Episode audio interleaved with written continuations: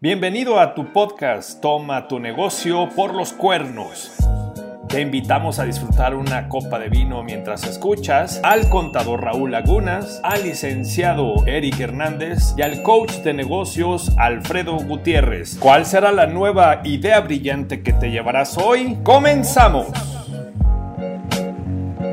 ¿Qué tal amigos? ¿Cómo están? Bienvenidos nuevamente a este su podcast Toma tu negocio por los cuernos. Los saludamos estrenando esta tercera temporada donde tendremos muchas nuevas sorpresas para ustedes con nuevos invitados, con cambios en el esquema de, del podcast y pues la idea es seguir compartiendo con ustedes tips, ideas, comentarios, sugerencias, cosas que se nos ocurren. Le doy la bienvenida al contador Raúl Lagunas. Contador, bienvenido. ¿Qué tal, licenciado? Buenas tardes, un gusto estar con ustedes. Freddy. Un gusto nuevamente aquí, listos para esta temporada con invitados, como dice Eric, y listos para compartir mucho valor.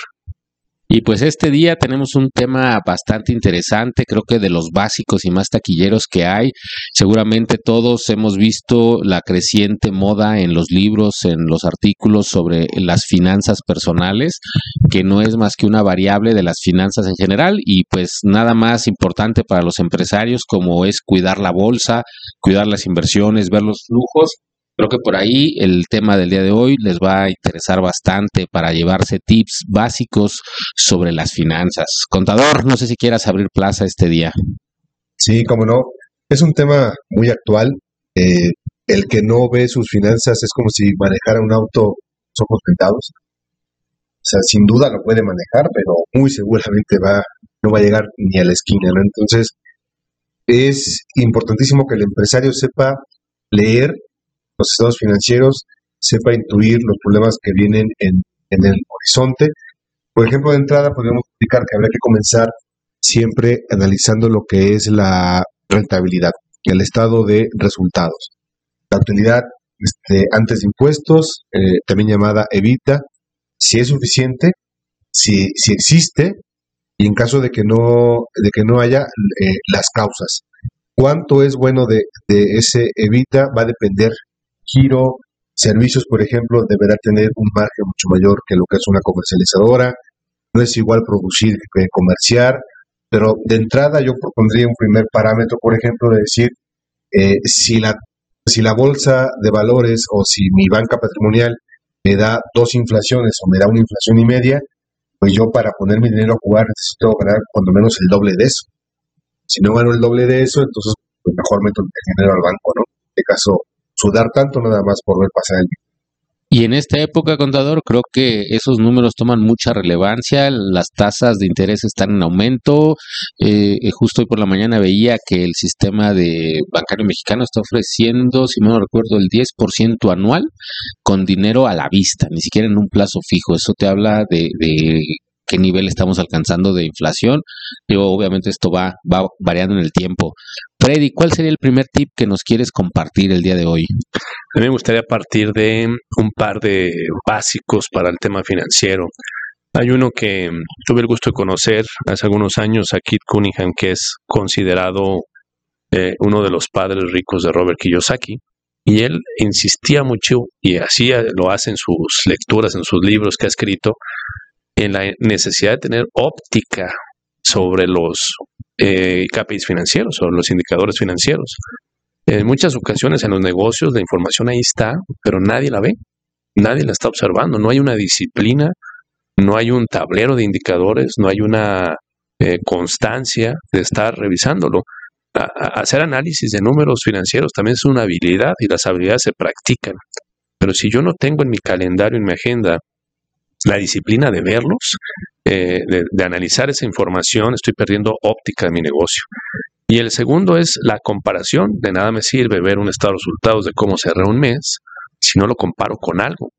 el gran análisis viene en comparar, por ejemplo, resultados del mismo mes el año anterior o industrias similares a la mía, cómo están generando márgenes, hacer un benchmarking de a lo mejor eh, industrias como la mía que estarían haciendo con un estado de resultados como el mío, eh, y haciendo comparativos con historia, con otros mercados, con otros momentos, es donde sale información muy privilegiada, muy interesante, diríamos es información que vale oro.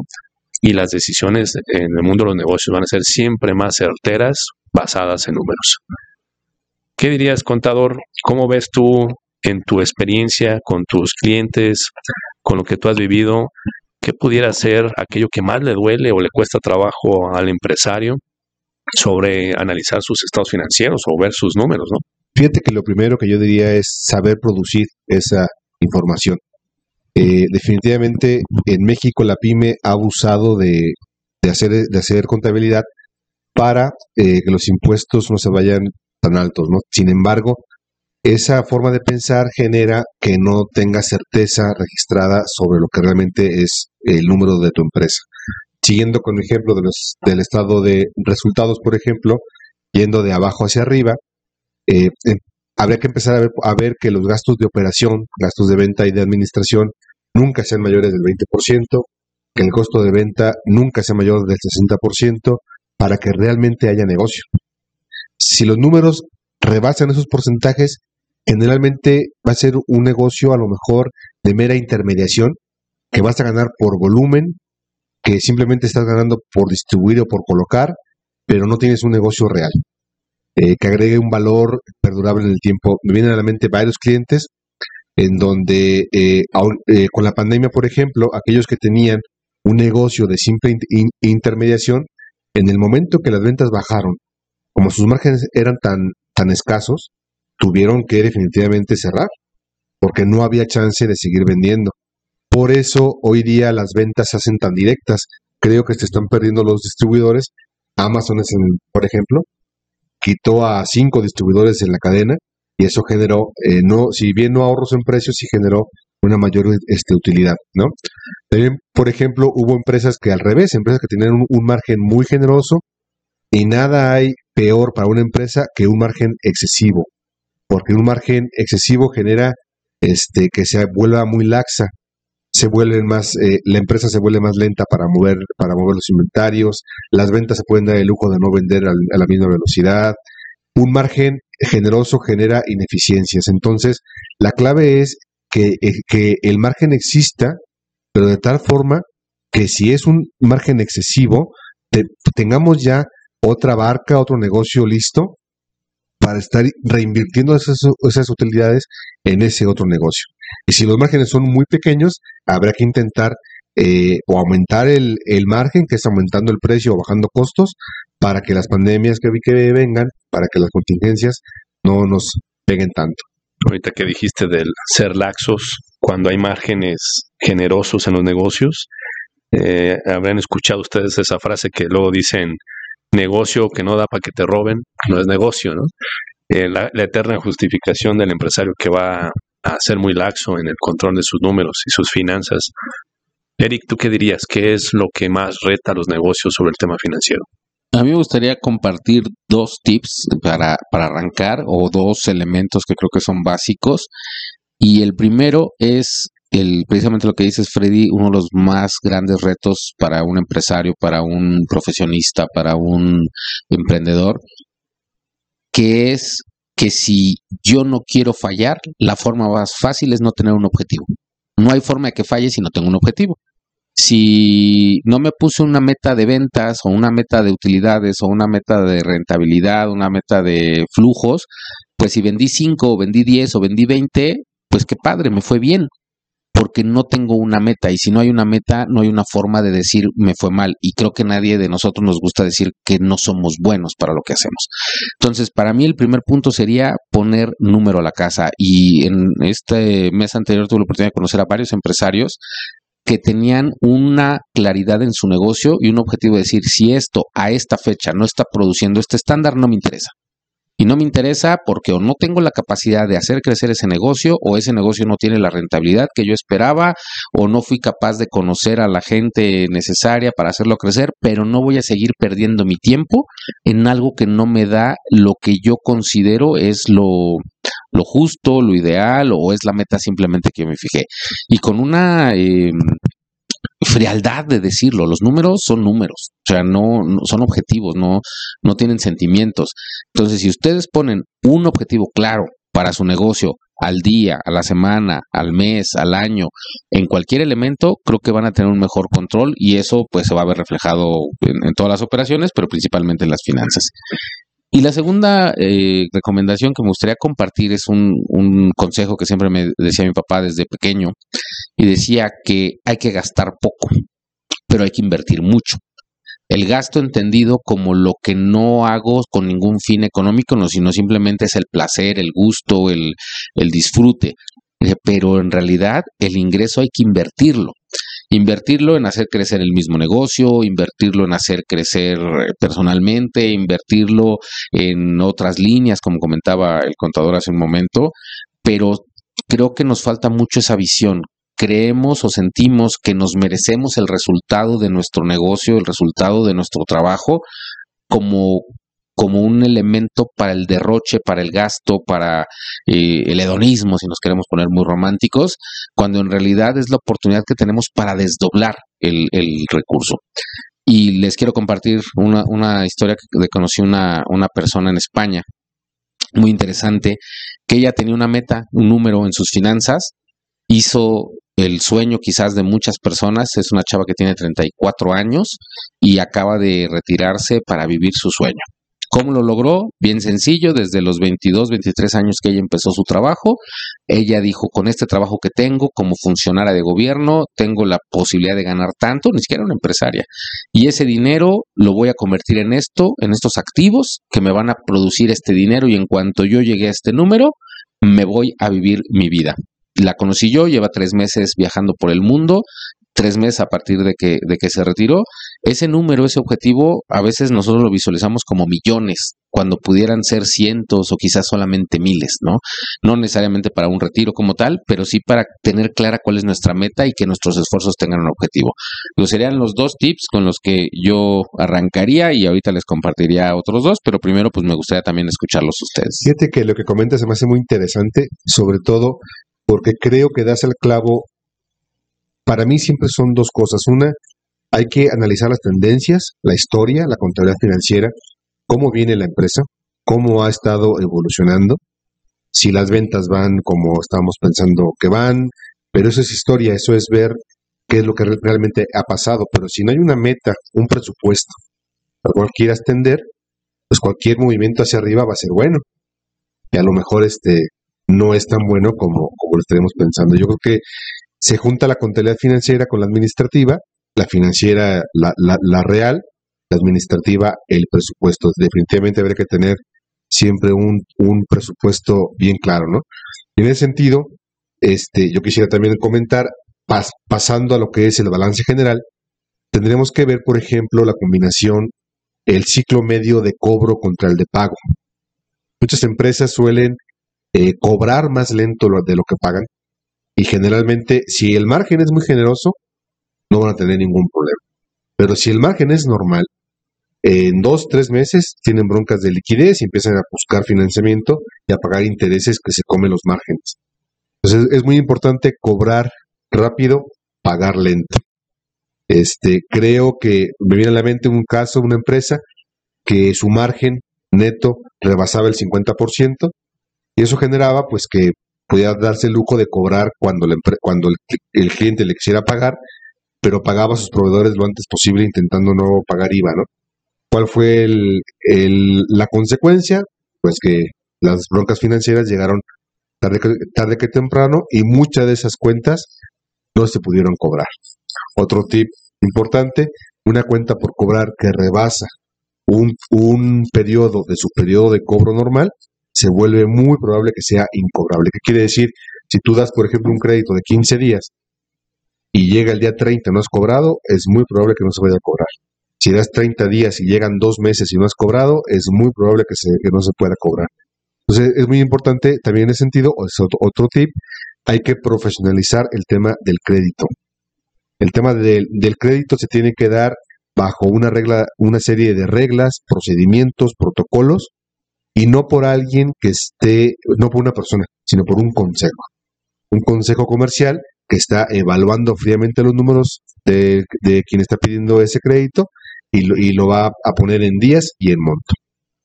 A mí me agregaría dos cosas ahorita que te escucho, Raúl. Una de ellas es eh, la parte también de la lectura. A veces me dicen, oye, emprendí un negocio porque sabía la operación, porque sabía la parte técnica, pero pues justo no estudié eso porque no me gustaban las finanzas o no me gustaban las matemáticas y ahora que estoy emprendiendo y tengo un negocio, pues me tengo que echar las finanzas y no eh, educación financiera es lo que menos nos dan en la escuela, ¿no? Entonces, eh, sin embargo, hay mucha información. Si hay hambre de aprendizaje, yo dos eh, libros de cajón que recomiendo es Contabilidad para numerofóbicos y este de Dan Fotolupos y Profit First, la ganancia es primera de Mike Michael Lowix, que creo que son grandes libros que hacen muy digerible, muy fácil de entender lo que tenemos que hacer de lo que estamos platicando ahorita. Y, pues básicamente en ese sentido, irnos preparando, ir practicando la habilidad, asegurarnos de, de estar leyendo bien nuestra información. Es, no es quien, siempre les digo a mis clientes, no es el que más vende, sino el que más gana. Y este, en muchas ocasiones los objetivos que hoy estamos platicando se plantean exclusivamente a nivel de venta.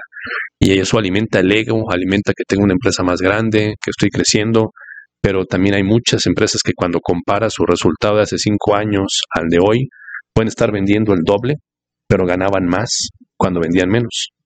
Y eso es que perdieron de vista toda esta información, perdieron el control de esta información. Entonces, vendes más, te duele más la cabeza, pierdes más el sueño y ganas menos. ¿Por qué? Por no dominar el tema financiero, por no poner enfrente de manera óptica lo que está sucediendo y los presupuestos, lo que quieres que suceda.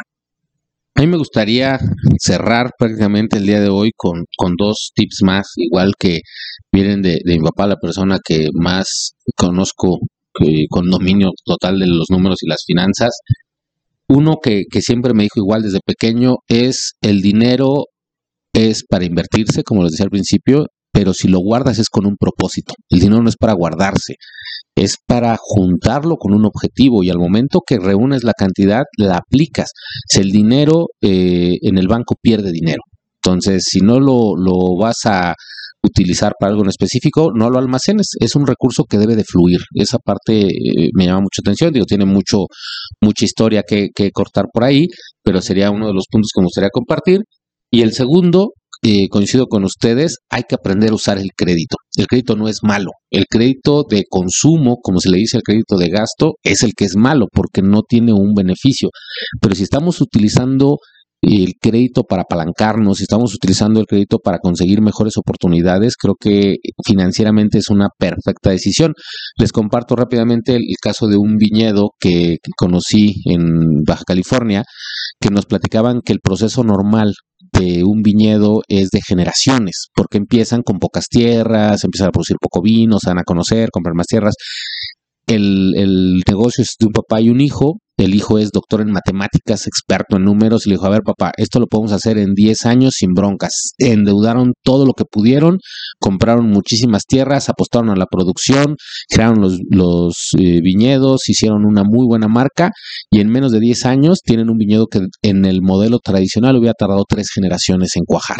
¿Cómo lo hicieron? Apalancándose y la clave no fue que fueran enólogos o conocedores o de tradición, sino uno de los socios experto en matemáticas hizo los números y dijo, aún, aún financiados con créditos caros, al comprar tantas hectáreas de junto, traemos mejor precio que si las vamos comprando una en una. Uh, lo mismo nos cuesta tener un cilindro que produce 100 litros que el que produce 1000, entonces pues nos vamos por el de 1000. Hicieron en grande, utilizando el crédito como una forma de apalancarse. Contador, ¿con qué te gustaría concluir el día de hoy? Ese tema de, de los pasivos también es muy interesante. Hay varias reglas generales, ¿no? La primera, como tú dices, como dice el dicho, el que nada debe, nada tiene. Entonces sí, definitivamente una deuda sana es positivo porque genera más velocidad en la empresa y sobre todo eh, que estés en el momento oportuno. El que no está vendiendo cuando debe vender por falta de financiamiento, se está eh, perdiendo la oportunidad de crecer por un miedo que a lo mejor no, no es este básico, ¿no? Pero también es cierto que se comete mucho el error de financiar activo circulante, por ejemplo, con pasivo a, largo plazo. No, todo lo circulante tiene que financiarse con corto plazo, todo lo no circulante debe de financiarse a largo plazo. Sobre todo comprender que el tema del consumo de las tarjetas de crédito es, debe ser una forma de pago, no una forma de financiamiento. No hay financiamiento más caro, el de las tarjetas, varios clientes que han tronado por esa razón, pero la forma de pago sin tarjeta de crédito, la realidad es que hoy es muy complicado poder este, eh, operar. Yo pondría esos, tips en, el pasivo, este, sobre todo cuidar el tema de que si se está contratando una deuda en estos tiempos, eh, se vea las condiciones de las tasas variables, que es lo aprendimos aquí en México en el 94, y sobre todo comprender que no es lo mismo un hipotecario a un refaccionario. Cierro con una pregunta para ustedes dos. Si pudieras invitarle una copa de vino a un experto en el tema de finanzas para echar una buena plática, ¿a quién invitarías, Eric?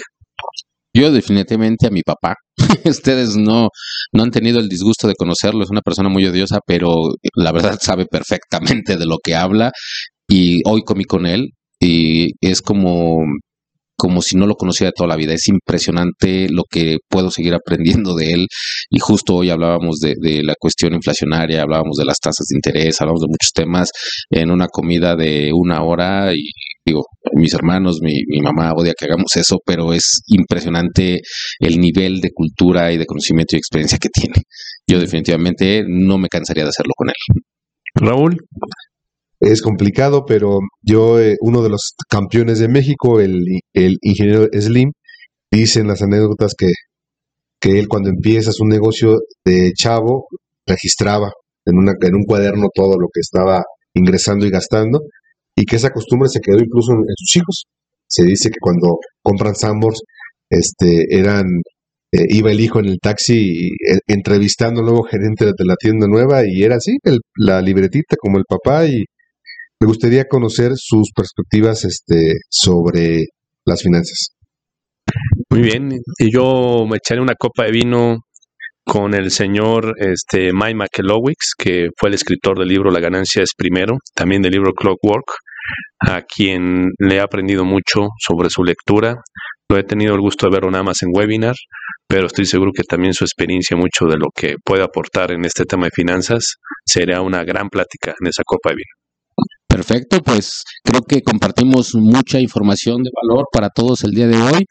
Y nuevamente les damos la bienvenida a esta nueva temporada donde vamos a contar con muchos invitados y temas nuevos, formas diferentes de platicar y esperemos sigan con nosotros en este su podcast. Esperamos que hayas disfrutado de este capítulo. Por favor, envíanos tus comentarios, tus preguntas, cuál te gustaría que sea el siguiente tema. Síguenos y manda tus comentarios en redes sociales. Te esperamos en nuestro próximo capítulo. Toma tu negocio por los cuernos.